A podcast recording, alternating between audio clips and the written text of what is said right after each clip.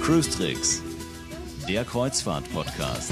Mit Franz Neumeier in München. Servus Franz. Hallo Jerome. Und mit Jerome Brunel in Hopp am Neckar. Schön, dass Sie uns wieder heruntergeladen haben. Wir sind wieder da. Wir hatten ein klein bisschen längere Pausen, als wir es eigentlich geplant hatten. Aber das lag einfach schlicht und ergreifend daran, dass wir auch mal Urlaub machen. Und ich ja, hatte es mich war ja so ein bisschen chaotisch die letzten Wochen. Ja. ne? Wir hatten einmal ein paar Mal Folgen in, in direkt eine Woche nach der anderen. Jetzt hatten wir, glaube ich, mal eine drei Wochen Pause. Ähm, aber ja, tatsächlich, wir machen auch mal Urlaub gelegentlich. Und zwar wirklich echten Urlaub. Ich war zwar wieder am Schiff, aber es war wirklich mal richtiger Urlaub.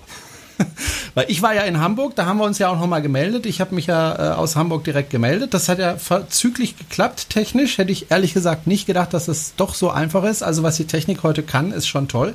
Äh, und dann warst du auf dem Schiff äh, und ich war dann auch wieder zu Hause und irgendwie, ja, haben wir keinen Termin gefunden so schnell. Jetzt sind wir aber wieder da und äh, mit einem bunten Strauß von schönen Themen, äh, die wir heute mitgebracht haben. Ähm, Fangen wir mal an mit einer Nachricht, die ich ganz interessant finde, nämlich von Hapag-Lloyd. Hapag-Lloyd, ähm, mehr so im Luxusbereich äh, tätig, baut ähm, jetzt zwei neue Schiffe, und zwar zwei Expeditionsschiffe. Finde ich eine sehr interessante Sache. Ja, das war eigentlich äh, schon absehbar. Es war auch eigentlich ziemlich klar, dass Hapag-Lloyd das macht. Jetzt ist tatsächlich die offizielle äh, Ankündigung dazu gekommen. Es ist ja ähm, so, dass für die Hanseatic äh, der Chartervertrag ausläuft. Demnächst, ich bin mir ehrlich gesagt nicht ganz sicher, ich habe was von 2018 in Erinnerung, aber es kann auch ein bisschen später sein. Ähm, die Bremen gehört Hapag-Lloyd äh, großes Jahr selber, aber beide Schiffe sind halt schon so ein bisschen in die Jahre kommen, äh, gekommen inzwischen. Also die sind so um die 25 Jahre alt und äh, die Konkurrenz schläft in dem Bereich auch nicht. Also gerade im Luxus-Expeditionsbereich gibt es natürlich schon Mitbewerber, die sehr, sehr viel modernere, neuere Schiffe haben. Und insofern war das eigentlich jetzt an der Zeit, dass auch Hapag-Lloyd einfach seine Flotte ein bisschen verjüngt. Ähm, bei Sie haben noch nicht gesagt, was mit den alten Schiffen passiert. Also die Hanseatic, da läuft der Chartervertrag aus und das ist auch klar, ziemlich klar, dass der nicht verlängert wird. Ähm, die Bremen gehört Ihnen ja selber. Da äh, hat sich aber Großes noch nicht geäußert, ob die Bremen noch weiter fährt oder, oder was mit dem Schiff passiert. Ähm, es ist ja eigentlich ein sehr schönes Schiff. Ne? Also insofern gibt es eigentlich keinen wirklichen Grund, sie auszumustern. Aber es ist natürlich schon ganz spannend, dass jetzt einfach zwei neue Expeditionsschiffe dazukommen, die auch tatsächlich im Fünf-Sterne-Bereich, also wirklich Luxus, ähm, ausgestattet sein sollen. Und ja, 2019 werden wir die beiden Schiffe sehen. Insofern bin ich da schon ganz gespannt drauf. Das ist gar nicht mehr so lange hin. Hm. Diese zwei Schiffe werden ja nicht in Deutschland gebaut, sondern in der Wartwerft. Wart ist eine Tochter des italienischen Werftkonzerns Fincantieri. Wo ist denn diese Werft? Ist die auch in Italien? Ähm, naja, die Wart hat, äh, also ich meines es sind mindestens zwei Standorte. Den einen in, in, ich weiß gar nicht, wie man den Ort ausspricht, Tulcea vermutlich in Rumänien äh, und den anderen in äh, Norwegen.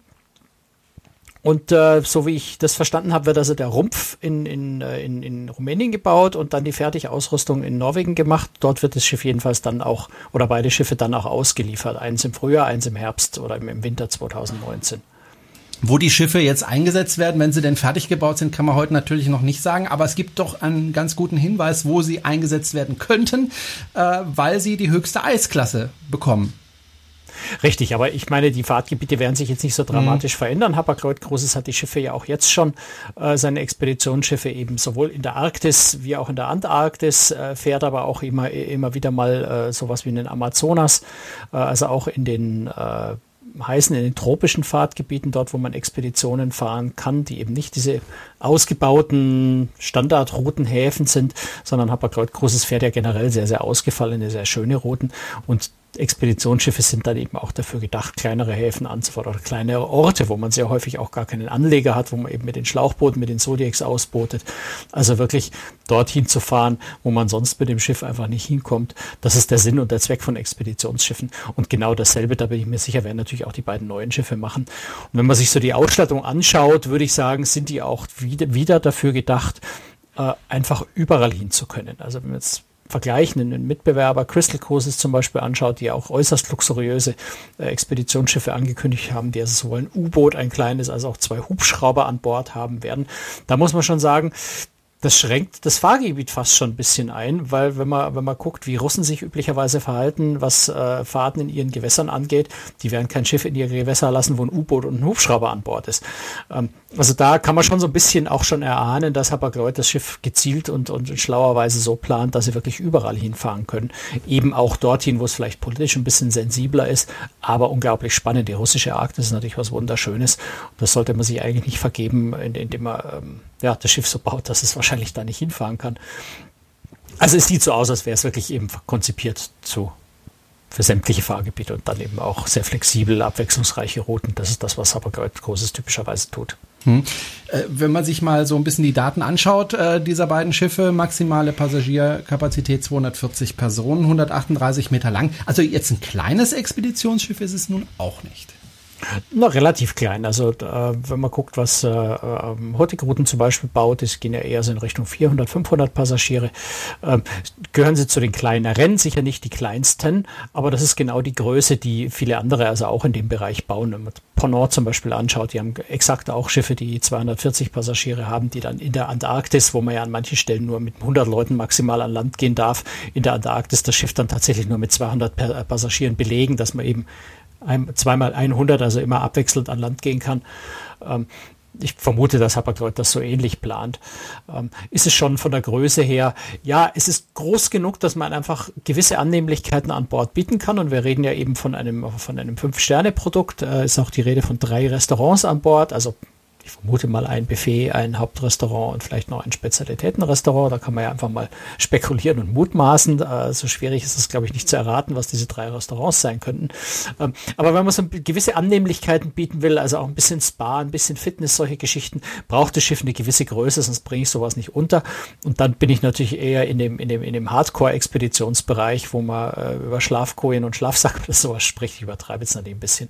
Ähm, also eine gewisse Größe brauche ich auch, damit das Ganze wirtschaftlich ist. Deswegen sind die Schiffe jetzt tatsächlich auch ein bisschen größer als die Bremen und die Hanseatic, die jeweils etwas kürzer sind und auch etwas weniger äh, Passagiere haben.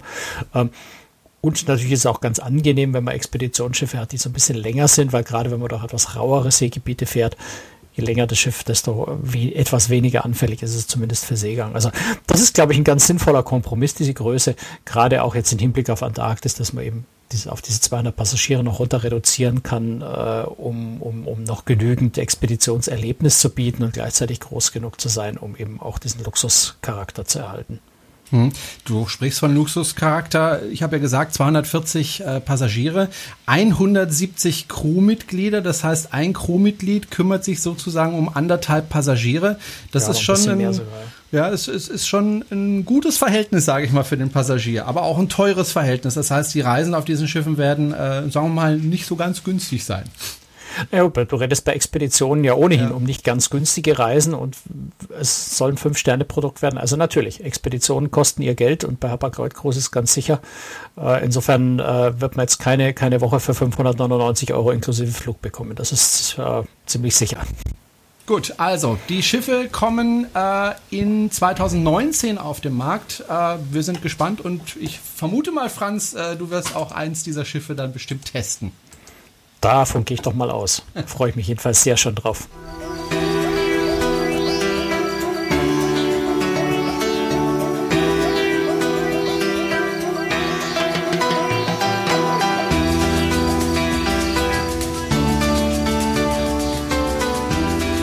So, kommen wir zum nächsten Thema. Also, wenn äh, ich Franz wäre, ja, und ich Urlaub machen würde, ich glaube, ich würde dann eher in die Berge gehen, weil immer Schiffe, das ganze Jahr immer wieder Schiff und noch ein Schiff und noch ein Schiff. Ich glaube, irgendwann hätte ich äh, auch die Lust, mal was anderes zu sehen und einfach mal in die Berge zu gehen. So nach Bayern oder nach Österreich oder in die schöne Schweiz. Äh, Franz ist dann nicht so drauf. So, das Schiff, wo ich jetzt war, das ist so hoch. Das kann man schon fast mit einem Berg vergleichen. Also vielleicht nicht mit bayerischen Bergen, aber so das, was der Rest Western Deutschland unter Berg versteht, da hält die Harmony of the Seas mit ihren 72 Meter Höhe locker mit. Ja, äh, nee, also Franz hat sich gesagt, Urlaub, dann mache ich doch genau das, was ich eigentlich schon das ganze Jahr mache. Ich gehe wieder auf ein Schiff. Und äh, es darf ja nicht ein kleines Schiff sein, es darf auch nicht ein großes Schiff sein, es darf auch nicht ein sehr großes Schiff. Nein, es muss schon das größte Schiff sein. Franz, Harmony of the Seas ist ist es, glaube ich, das größte Schiff der Welt, oder? Die Harmony of the Seas ist zurzeit tatsächlich das größte Schiff der Welt, also sowohl was. Äh, also Passagierschiff. Ja, ja, klar. Also sowohl was Tonnage angeht, als auch was äh, Länge und, und, und ähm, Passagierzahl angeht. Also da ist die Harmony of the Seas ist einfach das Größte, was man im Moment äh, kriegen kann. Und äh, ich glaube, der einzige, der ihr das äh, streitig machen wird, ist ihr Schwesterschiff, was weiß nicht, nächstes oder übernächstes Jahr ähm, auf den Markt kommt. Ähm, ansonsten ist da jetzt auch weit und breit keine, keine Reederei zu sehen, die, die diesen Größenrekord noch vorhat zu übertreffen. Also ich vermute, es wird sie noch eine Weile bleiben. Und ja, ich glaube, man muss einfach die Gelegenheit nutzen, wenn, wenn so ein Schiff mal im Mittelmeer fährt, weil natürlich wird die Harmony dann äh, wieder in die USA, also über den Atlantik jetzt im Herbst fahren und äh, in den USA, in, in der Karibik unterwegs sein und auch nicht so schnell wieder nach Europa kommen. Insofern haben wir uns aber gedacht, wenn das Schiff schon mal da ist, äh, nutzen wir die Gelegenheit und schauen schauen uns das einfach noch mal ein bisschen ausführlicher an. Ich, ich, war ja im Juni schon mal für eine Einführungsfahrt, aber das war jetzt wirklich quasi einen Tag an Bord, ähm, schon mal um das Schiff anzuschauen. Ähm, aber das war jetzt nur wirklich, ich habe tatsächlich Urlaub gemacht. Also ich habe äh, mein Laptop, kann mich nicht erinnern, ich glaube, ich habe das einmal während der Reise kurz aufgeklappt oder sowas. Ich habe wirklich auch jetzt nicht jeden Tag meinen Live-Blog geschrieben, was ich das sonst immer mache, sondern, sondern habe tatsächlich mal nur unter Anführungszeichen ganz viel äh, Instagram-Bilder und, und Facebook-Bilder äh, gepostet von unserer Reise und habe es tatsächlich als Privaturlaub äh, angepackt, was es ja auch war, denn es war ganz normal privat bezahlt äh, mit Familie, also wirklich Urlaub. Und ich muss sagen, ich, ich, ich fand es sehr schön, mal wieder Urlaub zu machen. Ich habe tatsächlich schon sehr lange keinen echten Urlaub mehr gemacht, wo ich tatsächlich nicht gearbeitet habe. Wenn ich Urlaub machen würde auf einem Schiff, ich weiß nicht, ob ich äh, auf so ein großes Schiff gehen würde, weil da ist ja doch immer viel Action und viel äh, Tamtam. Äh, Gerade auch auf einem amerikanischen Schiff kann ich mir vorstellen, oder Franz? Ja, ich glaube, das ist ein Vorurteil. Ähm, es ist wie eine große Stadt, oder ja, also es ist wie eine Stadt, sagen wir so. Es ist wie eine Stadt. Natürlich ist was los, aber die meisten Leute, glaube ich, die man fragt, in Urlaub fahren, die wollen jetzt nicht in eine einsame Berghütte und, und, und da äh, Totenstille haben, sondern die meisten Leute suchen im Urlaub ja auch so ein bisschen Action und, und, und äh, Aktivität. Und die Harmony of the Seas ist für mich in der Hinsicht äh, wirklich äh, ideal, auch unter Familiengesichtspunkten.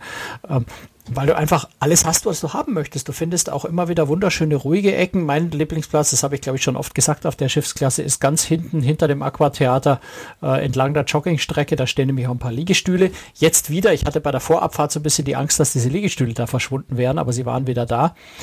Und da ist ruhig, da kommt ganz selten mal vielleicht ein Jogger vorbei. Wenn man sich da am Nachmittag in der Nachmittagshitze hinsetzt, kommt noch nicht mal ein Jogger vorbei. Man ist da auch mal eine Stunde vollkommen für sich allein kann aufs Meer rausgucken, auf Deck 5, äh, kann das Kielwasser genießen. Also da ist man auch mal wirklich völlig ruhig und allein für sich. Und wenn man das nicht möchte, kann man sich mitten in den Trubel stürzen und alles dazwischen. Äh, man hat eine tolle Auswahl an Restaurants, die auch wirklich sehr, sehr feine, sehr, sehr gute Restaurants dabei sind, die richtig Spaß machen, durchzuprobieren. Also man hat einfach diese ganze Vielfalt schon an Bord. Und dann fährt das Schiff ja natürlich auch noch ein bisschen rum. Äh, man kann sich an Land umschauen. Also für mich ist es eine, eine, wunderschöne Kombination aus, aus Städteurlaub und, und, und ja, du hast am Abend Showprogramm, äh, wenn du das willst. Du musst aber nicht. Du kannst dich auch einfach in Ruhe irgendwo an Deck setzen und was lesen äh, oder eine Bar setzen und einen schönen Cocktail trinken. All die Möglichkeiten hast du einfach. Und ich finde es find schön, wenn man die, die Optionen hat, wenn man eben nicht sich vorher Gedanken macht, mache ich jetzt einen Strandurlaub und dann sitze ich in Bibione eine Woche, äh, sondern ich kann quasi von, von Minute zu Minute entscheiden, was ich jetzt gerade haben möchte und habe fast alle Möglichkeiten um mich herum. Das finde ich persönlich für mich oder, oder auch für uns als Familie sehr, sehr angenehm. Man kann sich als Familie auch mal trennen für zwei Stunden, sagen, der eine geht, weiß ich nicht, in den, in den, in den, den Schmuckbastelkurs und der zweite setzt sich äh, in die Kapitäns, äh, in den Kapitänstalk, der ein bisschen was über die Technik des Schiffs erzählt. Und der dritte setzt sich in Whirlpool. Und du bist nie mehr als 200 Meter auseinander und, und kannst dich per WhatsApp schnell verständigen, wenn man wieder was gemeinsam machen will. Da bietet so ein Schiff schon echt tolle Möglichkeiten. Hm. Ähm, ich nehme an, du hattest eine Balkonkabine?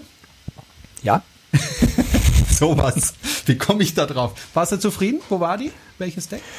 Ähm, wo waren wir denn? Ich glaube, auf Deck 9 waren wir. Ich bin, ich bin in letzter Zeit so viel gefahren, dass ich zwar viele Kab äh, Kabinennummern im Kopf habe, mir aber da nicht mehr ganz sicher, aber wir waren auf Deck 9, ja. Deck 9 im hinteren Bereich in der Nähe vom Aufzug. Das ist so unsere bevorzugte Ecke. Ähm, es verkehrstechnisch am günstigsten gelegen ist. das ist was, was man auf der Harmony of the Seas tatsächlich sich ein bisschen Gedanken machen muss. Äh, welche Bereiche sind für mich interessant? Wo, äh, wo halte ich mich am häufigsten auf? Und dann sollte man tatsächlich die Kabine auch dort so ein bisschen in die Nähe legen, weil man am anderen Ende des Schiffs ist, hat man dann doch schon sehr lange Laufwege. Gut, äh, bevor wir uns das Schiff nochmal genau unterhalten, würde ich gerne von dir wissen, wo bist du denn eingestiegen und wo ging es dann hin?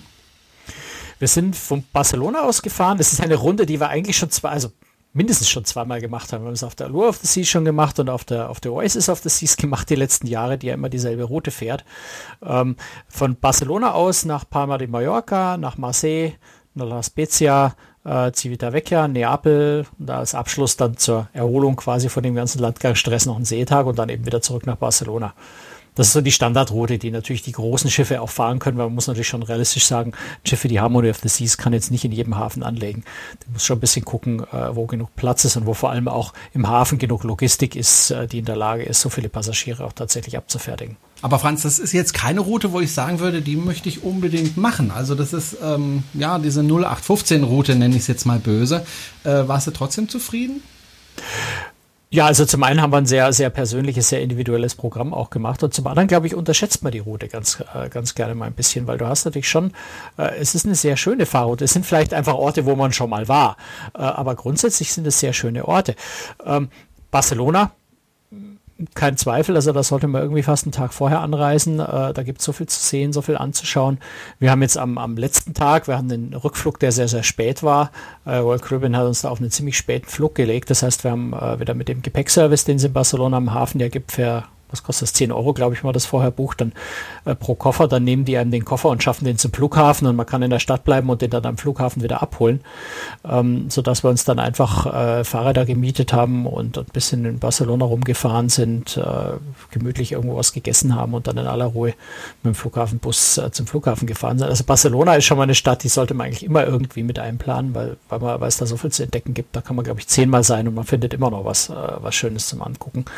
Und das trifft eigentlich auf ganz viele von den anderen Orten auch zu. Ähm, Mallorca, ja, ich glaube, Mallorca muss ich nicht viel sagen, das kennt jeder, da kann man äh, schöne Dinge machen. In Mallorca habe ich den schönen Vorzug, dass meine Schwester äh, mit ihrem Mann dort eine Finca hat. Ähm, das heißt, äh, die beiden haben uns einfach abgeholt. Äh, wir haben den ganzen Tag dort auf der Finca verbracht, so ein bisschen, also so ungefähr eine halbe Stunde von, von Palma entfernt im Landesinneren. Also abseits von den Touristenströmen, da ist es einfach wunderbar friedlich die Nachbarn haben Hunde und Esel und, und Pferd und äh, im Garten ist ein Pool und ein riesengroßer Grill, auf dem wir den, äh, also neben, nicht, nicht auf dem, neben dem wir den halben Tag verbracht haben, leckere Sachen gegessen haben. Also das war einfach ein wunderschöner, entspannter Tag, aber ansonsten kann man in Mallorca ja auch sehr, äh, sehr, sehr viele vielfältige Dinge machen und auch mal wandern gehen, eine Radtour machen, solche Dinge äh, bieten sich da ja an. Ähm, Marseille, viele Ausflugsmöglichkeiten ins Umland. Wir haben auch dort äh, einen Freund getroffen, den wir schon lange nicht mehr gesehen haben. Der hat uns abgeholt, der dort äh, inzwischen in der Nähe arbeitet. Und ähm, jetzt erinnert mich mein Virenscanner gerade daran, dass er aktualisiert werden will und verdeckt mir das Bild hier. Das ist doof. ich muss ja immer noch gucken, wo wir gefahren sind, weil ich habe ja dazwischen schon wieder eine Reise gehabt, nicht, dass ich ja. da was durcheinander bringe. Ähm, also Marseille, äh, die Stadt als solche sehr schön. Äh, man kann von Sa äh, Marseille aus auch eine wunderschöne Bootsfahrt machen an der, an der Küste entlang, äh, Nationalpark, der sehr hübsch ist. Ähm, und noch ein paar andere Ausflugsmöglichkeiten. Wir haben zum Beispiel auch, äh, wen das interessiert, äh, der, dort ist auch die, die Fabrik von äh, L'Occitane, also von der, von der Kosmetikmarke, äh, die dort eine Fabrik verkauft und ein kleines Museum hat, was eigentlich ganz nett ist. Da sind wir noch kurz vorbeigefahren. Das ist so eine Dreiviertelstunde von Marseille entfernt. Also da kann man, kann man schon, auch wenn man öfter schon dort war, einfach ein paar, ein paar Dinge machen. Äh, La Spezia, Ausgangspunkt, wenn man ein bisschen länger fahren will mit dem Bus, äh, durchaus nach Florenz, nach Pisa, ähm, wir sind diesmal äh, nur nach Porto Venere, also in ein, ein ja, Art Fischerdorf, ja doch, ist ein Fischerdorf in, in der Nachbarschaft, da fährt eine Fähre rüber, rüber gefahren und haben uns einfach diesen, diesen wunderschönen, netten kleinen äh, Fischerort, Hafenort so ein bisschen angeguckt, haben von dort aus noch eine kleine Bootstour um die benachbarten drei Inselchen rumgemacht. Ähm, also auch da kann man, da kann man wirklich immer, immer wieder hinfahren, weil es so schön ist. Und wenn man sich dann nicht den Stress antut, zu sagen, ich muss jetzt unbedingt an einem Tag Florenz und Pisa und das Ganze mit dem Bus machen, äh, sondern es ein bisschen entspannter angeht, ähm, dann, dann kann man da auch wirklich mal einen kleinen Ausflug von nur zwei, drei oder vier Stunden machen eben gerade diese Cinque Terre äh, in, in, Richtung Cinque Terre an der Küste entlang, was wunderschön ist und wo man tatsächlich immer wieder hinfahren kann. Ähm, Jahr davor oder vor zwei Jahren haben wir von dort aus auch einen Mietwagen genommen und sind nach, ähm, jetzt fällt mir der Name nicht ein von dem Ort, ein Bergdorf in der, in der Toskana, wo es ein ganz leckeres Eis ist, äh, Eis gibt. Da, da haben wir auch schon mal äh, berichtet drüber. Ähm, ich komme jetzt partout auf den Namen von dem Ort nicht, fällt mir später wieder ein. Ähm, also auch von dort gibt es ganz viele Möglichkeiten, wie man auch unterschiedliche Dinge machen kann, selbst wenn man da schon war. Ähm, Civitavecchia, Rom, glaube ich, muss man nicht viel sagen. Wer nach Rom reinfahren möchte, äh, findet dort äh, tolle Sachen. Wir haben diesmal uns auch wieder auf Civitavecchia selber beschränkt, denn das ist so ein Ort, der äh, ich finde ziemlich unterschätzt ist. Also es ist ein sehr, sehr hübscher kleiner Ort, äh, der ein paar nette Sehenswürdigkeiten, einige tatsächlich schöne Kirchen auch hat. Ähm, einen Markt, den man unbedingt gesehen haben muss, so also wirklich Fisch, Fleisch, Wurst, Gemüse, Obst. Ähm, das ist dann also wirklich noch ein richtig schöner einheimischen Markt, der nicht so, so touristisch ist. Ähm, eben weil die meisten Touristen nicht in Civitavecchia bleiben, sondern nach Rom fahren. Ähm, das heißt, äh, Civitavecchia ist ein sehr, sehr schöner Ort. Und es gibt dort tatsächlich äh, eine der besten Eisdielen äh, Italiens. Da muss man ein paar Meter laufen. Das ist nämlich äh, noch hinterm Bahnhof. Also vom Schiff aus würde man, glaube ich, ungefähr eine halbe Stunde hinlaufen. Lohnt sich aber absolut. Das ist ein, ein, ein ganz verrückter Eismann, der dort äh, aus übrigens biologischer Milch aus Deutschland, äh, nämlich von, von der Berchtesgadener Molkerei, und mit Bio-Vanille und Bio-Zutaten und, und alles ganz organisch und, und, und natürlich ähm, sein Eis macht und äh, auf der Liste der besten Eisdielen Italiens in diesem Jahr, ich glaube, auf Platz 14 stand. Also durchaus ähm, was sehr, sehr Gutes und vom Geschmack her kann ich das nur bestätigen. Es war, war wirklich fein. Wir haben das Mittagessen ausfallen lassen. Wir haben dort quasi Eis als Mittagessen gehabt. Drei Kugeln jeder. Also wir haben es nicht übertrieben und haben uns auch mal eine halbe Stunde mit dem Mann unterhalten, weil erstaunlich wenig los war. Also ähm, das hat sich wohl noch nicht so rumgesprochen, obwohl er da schon ein paar Jahre ist. Äh, die Lage ist nicht ganz so ideal, aber jeder, der da hinkommt, äh, eigentlich dringend zu empfehlen, da hinzugehen. Ähm, wer die Adresse braucht, das steht bei großtricks.de in, äh, in, in, dem Reise. Äh, nee, bei, bei großdiary.de. So, Carmen hat ja ganz ausführlich geschrieben. Bei Großtricks steht ja nichts. Ich habe ja nichts geschrieben. Ähm, also bei großdiary.de, bei Carmen, äh, die hat das ganz ausführlich beschrieben. Da findet man auch die Adresse.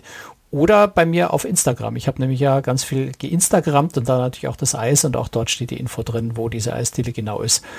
Ähm, die kann man finden und ich würde es eigentlich jedem empfehlen, der nicht nach Rom reinfährt, wenn er in Civitavecchia bleibt, da mal vorbeizuschauen. Das lohnt sich. Ähm, ja, und dann war er noch in Neapel. Neapel ist auch eine dieser Orte, die man natürlich, wo man, wo man, wenn man viel Kreuzfahrten macht, schon öfter war. Aber Neapel ist jetzt, glaube ich, von all den Orten, wo wir waren, der, wo man, wo, wo einem eigentlich nie die Ideen ausgehen. Da gibt es so unglaublich viel, was man machen kann. Pompeii, Herculaneum, äh, Sorrent, Capri, äh, Positano. Man könnte sogar nach Ischia rüberfahren, wenn, man, wenn einem überhaupt nichts mehr einfällt. In Neapel selber natürlich äh, ist, ist die Altstadt sehr, sehr schön. Ähm, und was wir diesmal gemacht haben, wir sind, äh, wir haben uns äh, Napoli Sotterranea angeschaut, äh, nämlich ein, ein äh, tatsächlich Jahrtausende altes Zisternensystem, was unter der Stadt äh, ist, sich über kann mich die Zahl nicht mehr erinnern, das war weit über 100 Kilometer, die sich das da unter der Stadt hinstreckt, das also von den alten Griechen äh, begonnen wurde zu bauen. Die Römer haben das noch weiter ausgebaut und man kann da eben unten, ähm, das ist so 20, 30 Meter tatsächlich unter der heutigen Stadt, ähm, kann man da äh, geführt natürlich mit Führungen ähm, durch diese alten Grotten und, und Zisternen und teilweise auch ganz schmale Spalten, wo man also noch nicht mal mit der Schulterbreite durchpasst, sondern sich so ein bisschen drehen muss, mit der Kerze in der Hand durchs Dunkle äh, marschieren. Das ist schon sehr, sehr spannend und macht sehr viel Spaß da unten. Und äh, man lernt auch einfach sehr viel über die Entstehungsgeschichte von, von Neapel und ähm, besichtigt im Anschluss dann noch ein ja, ist, wie soll man das sagen? Es ist eigentlich es ist ein altes, antikes römisches Theater. Man sieht jetzt aber von dem Theater als solches nicht mehr so wahnsinnig viel, weil in Neapel ähm, nach den Römern ganz viele andere Leute gekommen sind, die dort die Stadt immer weiter aufgebaut haben. Und man hat zum einen das alte Baumaterial verwendet, um neue Häuser zu bauen. Man hat vor allem aber auf die alten Gebäude einfach die Stadt oben drauf gebaut. Das heißt, dieses römische Theater ist jetzt eigentlich der Keller von, von neuen Häusern. Und man sieht also so Mauerreste, wenn man so will, oder Teile der alten Mauern von diesem römischen Theater noch, äh, nachdem er da erstmal den Keller runtergestiegen ist, weil eben die heutige Stadt durchaus ein paar Meter höher liegt als damals, weil man alles oben drauf gebaut hat. Also sehr, sehr faszinierend eigentlich, das zu sehen. Und Neapel ist, ist so eine Stadt, wo man ganz viele solche Sachen entdecken kann. Und es gibt äh, natürlich Bella Napoli Pizza. Und zwar wirklich gute. Und auch da haben wir ein echt tolles Lokal, einen echt tollen Tipp bekommen für ein Lokal, äh, wo die irgendwie seit 1800, schlag mich tot, 30 ähm, dort Pizza backen, äh, einschließlich den äh, Kellnern, die ein dermaßen offene Abscheu gegenüber Touristen vor sich hertragen, äh, dass es schon wieder Spaß macht, äh, dort zu essen. Äh, und das ist auch noch günstig gewesen. Also Neapel ist, ist für sich auch eine wunderschöne Stadt. Und deswegen bin ich mir nicht so sicher. Rennstrecke, langweilige Route, vielleicht ja, man hat das alles schon mal gesehen. Aber es gibt überall so viele Möglichkeiten, äh, die die Orte bieten, dass ich da immer und immer wieder hinfahren kann eigentlich, weil immer wieder noch was Neues auftaucht, was man entdecken kann. Nun ist das Schiff Harmony of the Seas ja das größte Schiff der Welt, also kein wirklich kleines Schiff, drei, über 360 Meter lang. Äh, ich weiß nicht, wie viel tausend äh, Passagiere, allein über 2000 Leute, die auf dem Schiff arbeiten. Äh, also kein kleines Schiff. Wenn jetzt so ein Schiff, so ein großes Schiff in den Hafen fährt und jetzt alle auf Landurlaub oder Landausflug gehen möchten, kann ich mir vorstellen, ist es nicht so ganz einfach, die möglichst schnell vom Schiff runterzubekommen, oder?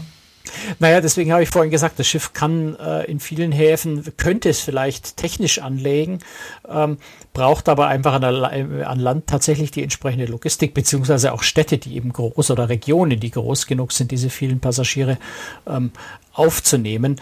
Ähm, also eine Stadt wie Marseille oder, oder Civitavecchia, äh, Neapel, die haben kein Problem, so viele Leute gleichzeitig aufzunehmen. In Neapel waren ja noch zwei andere Schiffe da, außer uns. Also ähm, da ist da ist genug Platz für all die Touristen. Jetzt an einem Ort wie ähm, Dubrovnik zum Beispiel könnte die Harmony of the Seas wahrscheinlich im Hafen anlegen, der ist groß genug. Ähm, aber die Stadt als solche würde schon dieses einzelne Schiff kaum verkraften. Insofern ist da eher die Logistik an Land tatsächlich der, der, der begrenzende Faktor. Aber da, wo die Harmony of the Seas jetzt hingefahren ist, dort ist eigentlich genügend Platz und da merkt man eigentlich auch gar nicht so viel, dass da jetzt wirklich äh, 6000 Passagiere von einem Schiff ausgestiegen sind. Das verteilt sich. Also da gibt es ja so viele Möglichkeiten, so viele verschiedene Ausflüge. Ähm, da fahren 50, 60, 70 Busse in die unterschiedlichen Richtungen weg. Also man merkt noch nicht mal beim Aussteigen selber, wie viele Leute das tatsächlich sind, weil sich auch das ja so ein bisschen verteilt. Ich wollte nämlich gerade um, fragen, wenn 6000 Leute auf einmal von einem Schiff runter möchten, kann ich mir vorstellen, dass es da zu Wartezeiten kommt. Einfach. Ah, na, erstaunlicherweise gar nicht. Äh, okay. Die, die Leute verteilen sich zum einen sehr. Also es gehen natürlich nicht alle organisierten Ausflüge zur selben Zeit los. Das wäre ein bisschen schwierig, sondern es sind ein paar Vormittag, paar am Nachmittag. Manche gehen in der Früh sehr früh los, andere vielleicht erst um 10. Also schon da verteilt sich das ein bisschen. Und natürlich auch die individuellen äh, aussteigenden Passagiere verteilen sich. Und man muss auch berücksichtigen, auf so einem großen Schiff steigen längst nicht alle Passagiere aus. Oder sie machen es wie wir in Civitavecchia, dass wir einfach mal um elf losmarschieren, in der Stadt Mittagessen und um zwei schon wieder zurück sind oder sowas. Ähm, das heißt, es bleiben auf so einem großen Schiff ja durchaus auch Leute an Bord und genießen einfach mal nur das Schiff. Und das verteilt sich insgesamt so gut, dass es tatsächlich hervorragend funktioniert. Und beim Ein- und Aussteigen in Barcelona äh, nutzt das Schiff ja tatsächlich zwei Terminals. Also der, der, hintere Teil des Schiffs steigt im Terminal B ein und der vordere Teil des Schiffs zeigt, steigt im Terminal C ein und aus, sodass also tatsächlich, wie man sagen kann, es wären vielleicht einfach zwei zwei halb so große Schiffe, die da hintereinander liegen, was den Ein- und Aussteigeprozess angeht. Und dann hat Royal Caribbean ja auch ein äh, sehr, sehr modernes, sehr, sehr schönes äh, Check-in-Verfahren, wo du schon zu Hause übers Internet dein Foto hochladen kannst, deine Passdokumente einlesen kannst. Ähm, also vor Ort muss da nicht so wahnsinnig viel gemacht werden. Und äh, in unserem Fall, wir hatten über Royal Caribbean auch die Flüge gebucht und sind in Barcelona am Flughafen angekommen, äh, dort abgeholt worden mit dem Bus und haben tatsächlich unseren Check-in zum Schiff bereits am Flughafen gemacht. Also die haben auch am Flughafen schon den kleinen Schalter mit zwei Leuten gehabt, wo du dort am Flughafen den Check-in machst. Und wir sind im Hafen tatsächlich einfach nur noch aufs Schiff gegangen. Die Kabinenkarte lag in der Kabine und insofern mussten wir im Hafen an keinen Schalter oder nirgendwo mehr hin. Und dann ist der Ablauf wirklich sehr, sehr einfach und geht sehr flott und da gibt es nahezu keine Wartezeiten. Lass uns mal kurz über die Kosten von, von so einer Reise sprechen. Ich will jetzt gar nicht mal den Reisepreis wissen, sondern wie ist denn das, ähm, wenn du in eine Bar gehst oder wenn du äh, irgendwo essen gehst? Mhm. Was kostet extra und was ist schon im Reisepreis drin? Oder gibt es da auch Modelle, wo du alles inklusive bekommen kannst? Wie ist das geregelt an Bord?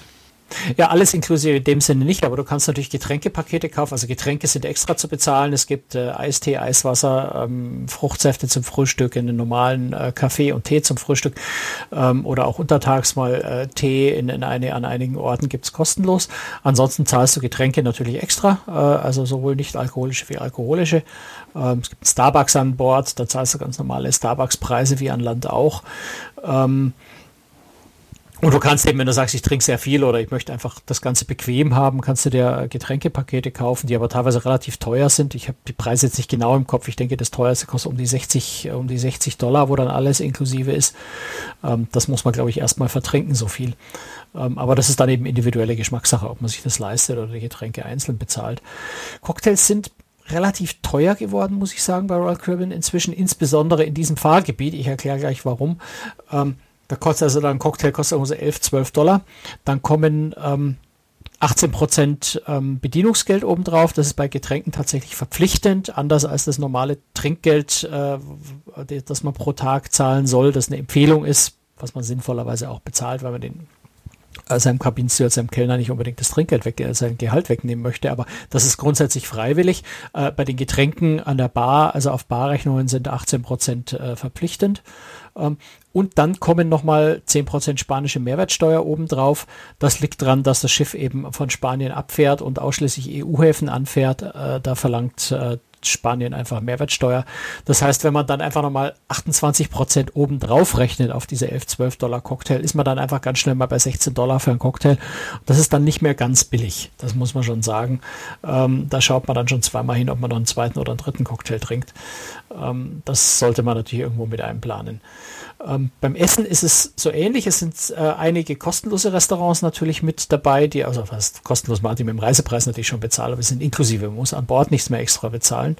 Ähm, und es gibt wie immer eben auch Spezialitätenrestaurants, das übliche Steakhouse, ein Italiener, ein Asiaten, Teppanyaki Grill, ähm, eins, wo ich an meinem Geburtstag, der Tag, an dem wir eingestiegen sind, war nämlich mein Geburtstag. Äh, deswegen habe ich mir da äh, auch ein besonderes äh, Restaurant ausgesucht, nämlich das Wonderland ähm, das ja vom, vom Design, von der Idee her so ein bisschen dieses äh, Märchen Alice im Wonderland oder äh, ja, Alice im Wonderland äh, im Hinterkopf hat, ähm, also ganz, ganz witzig gestaltet, das ein bisschen experimentelle Küche ist, ähm, aber sehr, sehr lecker. Also hat mir extrem gut geschmeckt. Das hat richtig viel Spaß gemacht. Äh, besteht aus eher so vielen, vielen kleinen Gerichten, die man hintereinander kriegt, die alle so ein bisschen überraschend äh, zubereitet sind.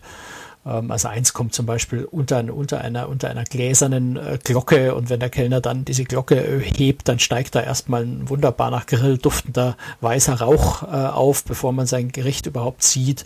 Ähm, also solche Dinge.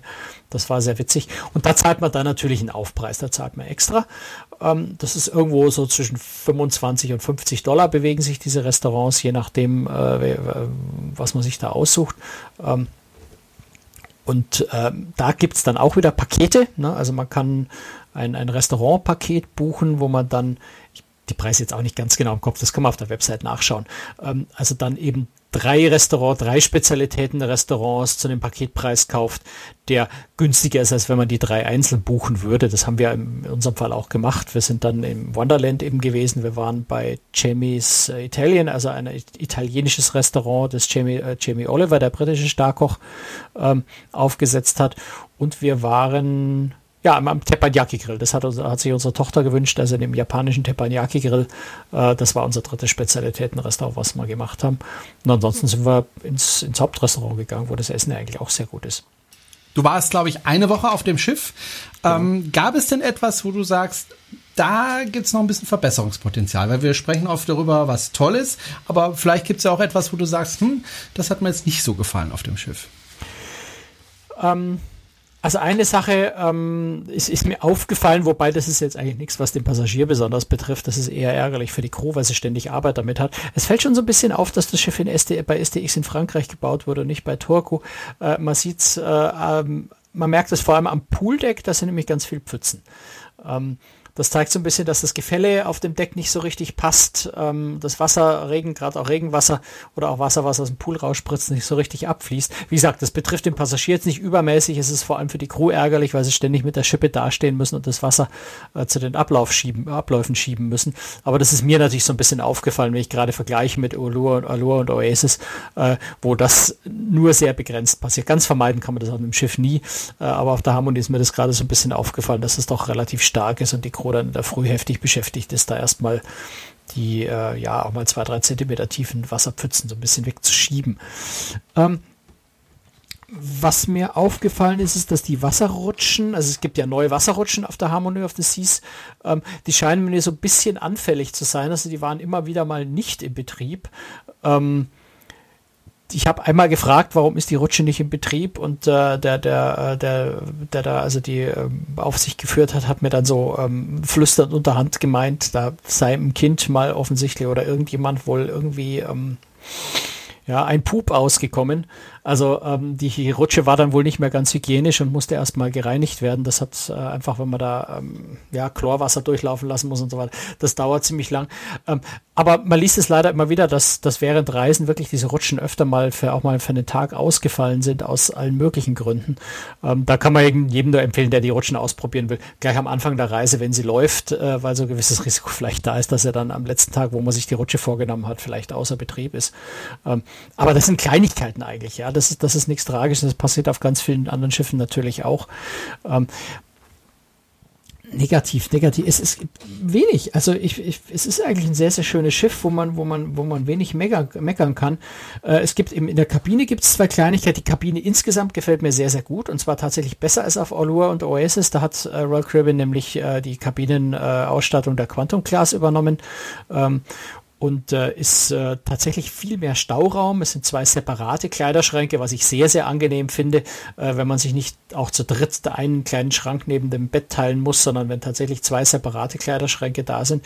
Es ist insgesamt sehr viel mehr Platz für die Kleider. Ähm, was aber unangenehm ist, und das verstehe ich wirklich nicht, wie, wie, wie sowas passieren kann, ist, dass tatsächlich die Klimaanlage ist in Schlitzen über dem Bett, was an und für sich nicht so schlecht ist. Ähm, aber komischerweise strahlt in der Hälfte des Betts strahlt diese Klimaanlage nach unten und bei der anderen Hälfte zur Seite. Zur Seite, das ist völlig unproblematisch, aber die Hälfte des Bettes, wo die Klimaanlage nach unten bläst, bläst einem die kalte Luft einfach direkt auf den Kopf. Ähm, wie man sowas bauen kann, verstehe ich nicht so richtig. Ähm, aber Gott sei Dank kann man da auch leicht Abhilfe schaffen, weil es ist nämlich noch so ein kleiner Holzvorsprung davor. Ähm, das heißt, man kann dort einfach ein Handtuch hinlegen, mit dem Klebeband kurz fixieren äh, und das Problem ist vom Tisch und durch diesen kleinen Vorsprung hält das Handtuch da oben auch und fällt nicht mehr runter. Also dem, dem kann man sehr schnell Abhilfe schaffen. Insofern ist es äh, nur ein kleines Ärgernis, aber kein ernsthaftes Problem. Ähm, was ich ärgerlicher finde, das ist vielleicht so der zweite Kritikpunkt in der Kabine, ist tatsächlich, dass es keine Wäscheleine gibt. Und das ist auch sowas, wo ich nur mit den Schultern zucken kann und sagen, warum? Äh, auf jedem Schiff gibt es Wäscheleine, die in der Duschkabine sind, damit man seine nassen Badeklamotten aufhängen kann. Royal Caribbean hat da auf der Harmonie unterhalb der Armaturen zwei Haken angebracht für den Zweck. Nur bringt mir natürlich das herzlich wenig, wenn unterhalb der Armaturen im Duschen, in der Dusche zwei Haken hinhänge, wo erstens die Wand eh nass ist und wenn ich dusche, das alles sofort wieder nass wird. Das ist ein bisschen komisch. Aber das sind, das sind Kleinigkeiten, weswegen man jetzt nicht sagen musste, deswegen buche ich das Schiff nicht. Ähm, aber du hast nach negativen Gesa äh, Dingen gefragt. Ich habe äh, ein paar Kleinigkeiten gefunden.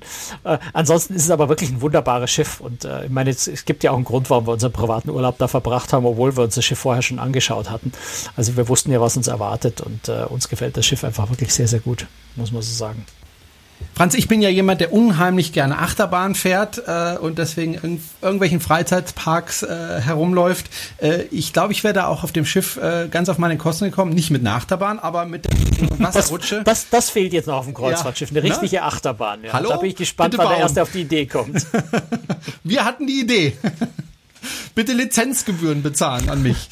ähm, Du hat, da gibt's aber eine Riesenrutsche. Du hast gesagt, die ist nicht immer im Betrieb, aber wenn sie im Betrieb ist, muss sie gigantisch sein. Dann geht, ja. glaube ich, neun Decks nach unten. Ne? Ja. Die, die ich gerade gemeint habe, wo der ich gesprochen habe, das waren die Wasserrutschen. Die sind auch neu. Okay. Äh, das sind zwei Wasserrutschen, die Harmony of the Seas hat, aber die Harmony hat tatsächlich auch noch was, was sonst wirklich niemand hat auf einem Kreuzfahrtschiff. Und zwar schon deswegen nicht, weil es in dieser Größe auf einem anderen Schiff nicht geht, weil die anderen Schiffe gar nicht so groß sind, dass man so eine Rutsche draufbringen würde. Es ist mehr eine trockene Rutsche. Also es ist keine Wasserrutsche, sondern es ist wirklich im Trockenen eine, eine, eine Röhre, die stürzt sich von Deck 15, beziehungsweise es geht von Deck 15 nochmal äh, einige Stufen nach oben, äh, stürzt die sich dann bis auf den Boardwalk auf Deck 6, glaube ich, ist das äh, hinunter. Also wirklich äh, neun Decks in die Tiefe, ähm, zwirbelt die sich da so fast senkrecht, nein, also der, der, man stürzt natürlich da nicht senkrecht, also sie, sie, sie, sie zwirbelt sich da so ein bisschen runter, ähm, aber auf einem relativ engen Raum, also da geht schon relativ flott, relativ steil runter und die ist auch wirklich rasant, die Rutsche, das muss man sagen. Die macht ziemlich Spaß und äh, also die Ultimate Abyss ist auch oben, ist es so, so, so, so ein Anglerfisch, ich weiß nicht, ob du die, die kennst, diese, diese ja. Fische, die irgendwie dieses, dieses Leuchtding vor sich hertragen, ja, ja, die einfach unglaublich lange spitze Zähne haben, also wenn man da reinsteigt in diese Rutsche, wird man von diesem riesen Fischmaul äh, quasi aufgenommen. Äh, bevor man in die Rutsche reinsteigt, ist da oben auch ein Glasboden. Also man, man steht dann auf dem Glasboden, schaut senkrecht nach unten, bevor man in die Rutsche reinsteigt. Das ist schon alles sehr witzig gemacht. Und ja, die ist flott. Und es sind vor allem zwei Röhren nebeneinander. Das heißt, man kann auch Rennen gegeneinander rutschen. Coole Sache. Vielleicht machen wir ja mal irgendwann gemeinsam Urlaub auf diesem Schiff und machen ein kleines Rennen gegeneinander. Wir berichten dann, Perfekt. wer gewonnen hat. Wobei ist klar, das werde ich sein. Ähm, Franz. Ich vermute auch. Ich sag jetzt nicht warum. Das war Folge 149 heute mit Themenschwerpunkt auf der Reise von Franz mit der Harmony of the Seas. 149 nächste Woche oder übernächste Woche, ich weiß gar nicht, nächste Woche, ne? Äh, berichten wir dann von der Mein Schiff 5, auf der warst du nämlich zwischenzeitlich auch unterwegs und das wird dann die Folge 150 sein. Und wenn Sie der Meinung sind, Mensch, 150 Folgen, Hut ab, da spende ich mal was. Können Sie das gerne tun. An dieser Stelle übrigens Gut, ganz, ganz herzlichen Dank. Äh, an all diejenigen, die schon gespendet haben. Vielen, vielen, vielen herzlichen Dank. Es sind inzwischen einige. Und äh, ja, die immer monatlich so einen kleinen Betrag spenden, finde ich ganz, ganz toll. Da Danke freuen wir uns Stelle. besonders über diese, über diese kontinuierliche Unterstützung. Das hilft tatsächlich sehr. Also ganz lieben Dank dafür. Und wenn es nur ein Euro ist, das heißt nur ein Euro im Monat, es sind auch 12 Euro im Jahr, ist auch ein Betrag. Also, herzlichen Dank an dieser Stelle dafür. Und ja, wir hören uns in einer Woche wieder. Dann Vielleicht auch in zwei. Wir haben uns ja vorgenommen, alle zwei Ja. Wochen so. Schauen wir mal. Äh, mit der Manche 5 dann. Genau. Bis dahin, tschüss und bye bye. Tschüss, Franz. Servus.